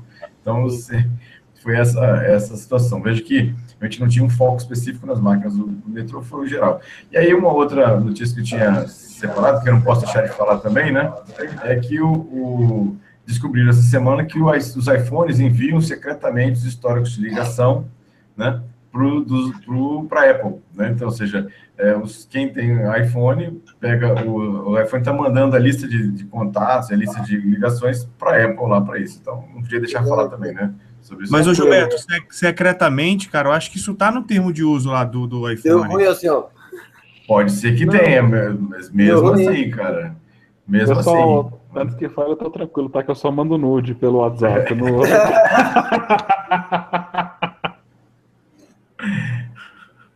Alcion, posso só fazer mais um complemento aqui? Lógico. Faça, lógico. É, só, só para vocês só comentar um pouco sobre o Ransomware, né? sem eu dar muitos detalhes, só para vocês terem como está próximo, uma conhecida minha na empresa dela, daqui de Brasília, foram sequestrados, tiveram que pagar em torno de 9, 10 mil reais para ter as máquinas de volta. Empresa da área de, de, de de hospital, é, é de clínica, né? Ou seja, próximo da gente. E ela, achei engraçado que depois eu perguntei para ela, curiosidade, mas qual foi? Quem foi? Como foi? Como é que foi? Nada disso. Foram lá, pagaram, o processo voltou a ser o mesmo. Atualizaram as máquinas? Não. Fizeram alguma coisa? Não. Vai tomar de novo. É, pois é, esse, o ransomware é o tipo da coisa que, embora eu fique com um pouco de pena, eu não fico com tanta pena, porque assim, o cara que tem que pagar no ransomware é porque não fez a lição de casa. Na pior das hipóteses, mesmo que seja um 010, um 0 day, sabe, um troço novo, não sei o quê, porra, filho da puta, você não tem backup, cara. Exatamente, eu ia falar backup. É básico, é básico, entendeu? Então, assim, e, aí, e é isso que dá raiva, porque daí o cara vai lá, eu, já, eu também já vi disso, já vi casos de cara pagar 2 mil, 3 mil, pagar, você passa lá um mês depois, e aí, como é que tá? Ah, tá tudo igual. Ah, cara, você tem que se foder, meu. Eu vi um. Aqui, aqui teve uma clínica que pagou 14 mil reais. Nossa. Ah, esse É, do cliente foi aliás. 70 mil dólares, viu? Em Bitcoin. Alberto, só complementando, Alberto. Na verdade, a minha maldade é que ela acabou de me contar, né? Aí foi bom. Já sei que não tá atualizado. Eu acho que eu vou buscar a mesma versão e usar. Décimo quarto aí, ó. Mas, Gustavo. Bom, é, vamos lá. É, minha notícia é mais assim, para só reconhecer, o STJ teve um julgado na semana passada em que ele reconheceu que o- as mensagens eletrônicas, especificamente o e-mail, são provas válidas sim a provar fato que acontece no mundo real, como para fundamentar uma ação de cobrança de dívida. E ressaltar que cada vez mais, cara, os juízes, eles estão utilizando o WhatsApp para intimar as partes, inclusive intimaram é um detento que autorizando ele a fazer o Enem, cara. Então, assim, é, o WhatsApp tá. O WhatsApp não, qualquer mensagem eletrônica que você tem um meio mais fidedigno, você consegue é, ter uma validade jurídica no mundo real, diria isso, né? Gustavo. Então, achei bastante interessante, porque julgado para isso é escasso. Então, tem mais um julgado aí dessa semana passada, onde o STJ entende dessa forma que o e-mail é abre para fundamentar a ação como prova, e a gente pode utilizar isso em casos análogos também, né? Obviamente.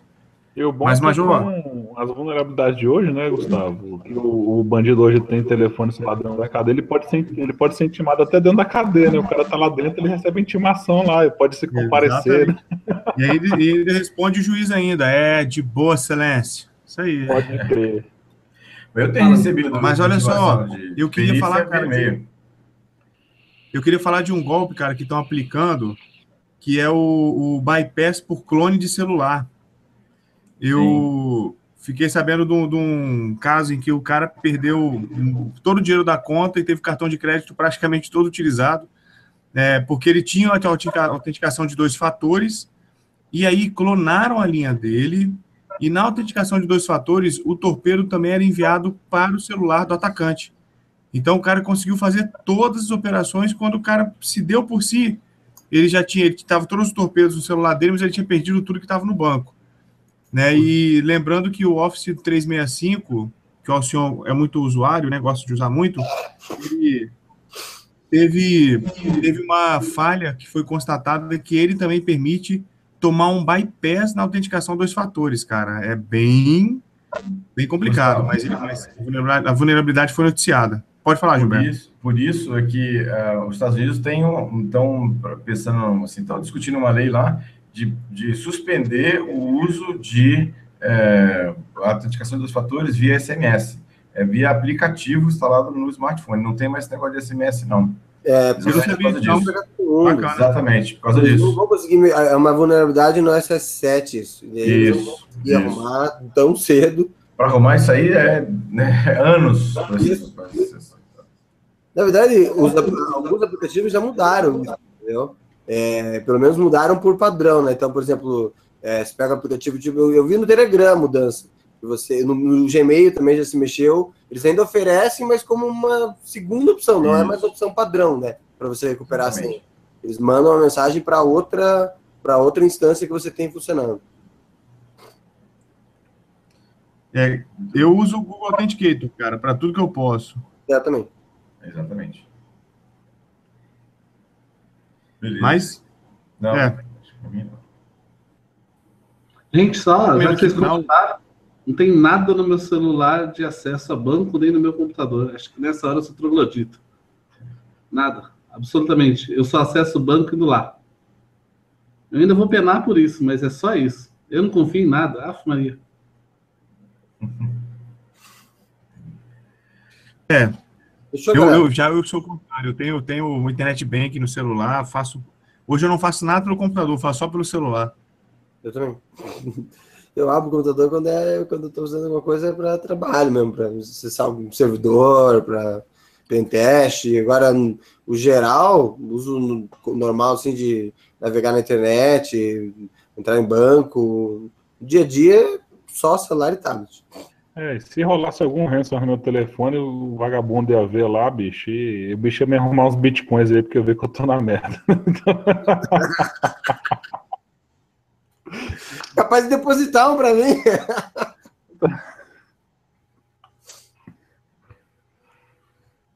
Fechou?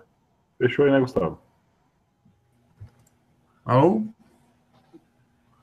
Oi, Gustavo, Fechou? tá vendo? Agora eu tô. Voltou aqui. Isso. Fecha Vai lá, então. Então, vou. Queria agradecer a todo mundo que nos acompanhou, mandou as mensagens, as perguntas. Queria agradecer também, obviamente, a todo mundo aqui da equipe, os participantes e o senhor Major Ricardo Santana, especialista em análise de mal, né? Que deu uma aula para a gente prática hoje, né? Literalmente prática. É, e aí, convido também aos meus amigos aqui a se despedirem. Vamos começar pelo nosso convidado do dia, Major Santana, para se despedir do nosso público. Bom, pessoal, agradecer aí o convite. É, é sempre uma boa experiência passar aí o conhecimento pessoal. Uh, forem tocar mais nesse assunto, pode me chamar, esse assunto me interessa muito. Se deixar, eu falo por horas, esse vai ser o problema, mas agradecer aí bastante ao pessoal, ao apoio. Se tiverem dúvidas, pode mandar aí para o senhor, eu respondo depois. E estamos aí. Qualquer coisa, a madrugada é nossa. Bacana. Eu vou até disponibilizar depois o nosso canal ali para o pessoal fazer no Telegram, ou aqui no chat. Quem quiser tiver algumas dúvidas, lá no Telegram nosso, vou postar lá para a galera. Ele, Alberto? Oi. É, é, bom, galera, eu queria agradecer ao pessoal que teve, participou com a gente aí. É sempre um prazer. Hoje achei que o assunto rendeu bastante. A gente aqui talvez até marcar mais um mesmo, para porque para fazer a segunda parte, chegar para entrar na parte de fazer engenharia reversa mesmo, porque eu particularmente acho que estudar é, vírus, malware, esse tipo de coisa é imprescindível. Se você, você quer ser um grande programador, você tem que estudar, porque são, são verdadeiras obras de arte os códigos fontes desses, desses malwares, né? A gente, a gente podia pensar em marcar uma, uma, uma, segunda parte desse webcast hoje. Mas eu agradecer ao pessoal que veio aí, participando com a gente. E daqui 15 dias tem mais. Bom, pessoal, vou agradecer a presença de todo mundo, a galera do chat aí, o Tutor Hacking, o Guilherme, né, o João Araújo, o pessoal todo que fez as perguntas aí. Acessem nosso canal no Telegram que eu postei para a gente tirar essas dúvidas. Tá lá para fazer. É, se puderem depois dar o like no nosso vídeo, curtir nosso canal, fazer inscrição e compartilhar com a galera para cada vez mais a gente trazer pessoas aí tão inteligentes quanto nosso amigo Ricardo Santana. E vou agradecê-lo né, pela presença novamente. Sei que foi um amigo de longa data, já demos aula juntos aí várias vezes. Agradecê-lo por disponibilizar esse tempo aí à noite, sabendo que amanhã cedo vai ter que estar lá no, na Alvorada. Com é, certeza agradecer essa presença aí e deixar abertas as portas, tenho certeza, em nome de nossos amigos, que você possa voltar quando tiver vontade para participar aqui junto com a gente nesse webcast. Valeu a todos e quem também estiver vendo online agora, offline, né, depois que a gente terminar. Um abração e até a próxima. Valeu. Bom, pessoal, agradecer primeiro, Ricardo, pelo tempo né, que esteve aqui com a gente aqui, foi um grande prazer. Deu uma, como o Gustavo falou, deu uma aula aqui para a gente de nada de malware. É, agradecer aos meus amigos, Alberto, Gustavo, o senhor aí que estão com a gente aqui, quem está nos assistindo online, né, e também quem vai nos assistir offline também para isso. É, e aí, daqui a pouco, vamos colocar lá na, no nosso grupo lá um novo tema para votação. Nós temos mais alguns é, webcasts antes das férias do Security Quest em janeiro. Né? Então a gente vai, vai colocar lá no grupo lá. Mais uma vez, um abraço a todos, obrigado aí pela presença e até o próximo webcast. Bom, pessoal, obrigado também pela audiência, obrigado por ter nos acompanhado, participação. Lembrando da nossa página, securitycast.com.br, nosso grupo do Telegram, que é o maior do país, e o nosso canal no YouTube. Entra lá, por favor, se inscreve, curta o nosso vídeo. E também o nosso é, áudio que vai para o iMasters, depois para o SoundCloud. Ok? E aí, nosso próximo SecurityCast, por favor, participe da votação e até a próxima. Forte abraço. Falou, Valeu. tchau.